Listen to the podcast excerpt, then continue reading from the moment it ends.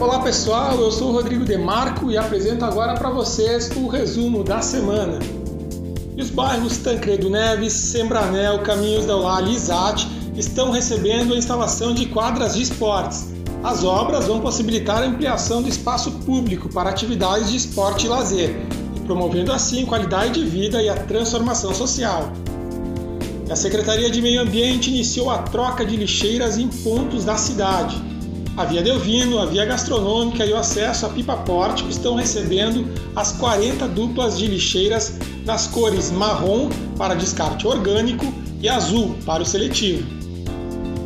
E além de proporcionar o ensino com qualidade para o aluno buscando e atualizando o planejamento pedagógico, a Secretaria de Educação tem como meta promover uma alimentação equilibrada que contribua para o desenvolvimento integral e bom rendimento do aluno. O retorno às aulas, marcado para a próxima segunda-feira, dia 21, os educandários da rede municipal de ensino estão preparados para receber o aluno. E o IPURB iniciou um importante processo de digitalização de seus arquivos. Pelo menos 80% dos arquivos já passaram para o formato digital. Desde então, já foram abertos mais de 20 processos.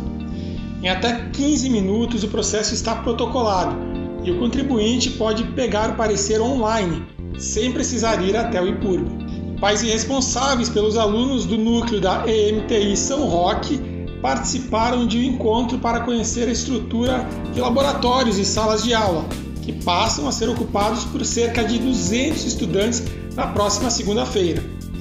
A ação faz parte da parceria entre a Prefeitura Municipal e a FUX UX Carve, que através da assinatura de termo de fomento vão possibilitar um novo espaço para os alunos do sexto ao nono ano.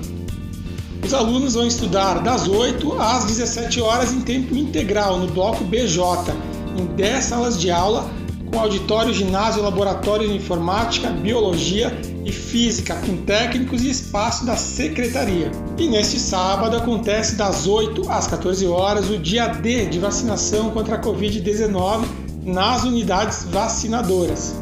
Para crianças de 5 até 11 anos, a imunização pode ser realizada na unidade central e centro de referência materno infantil.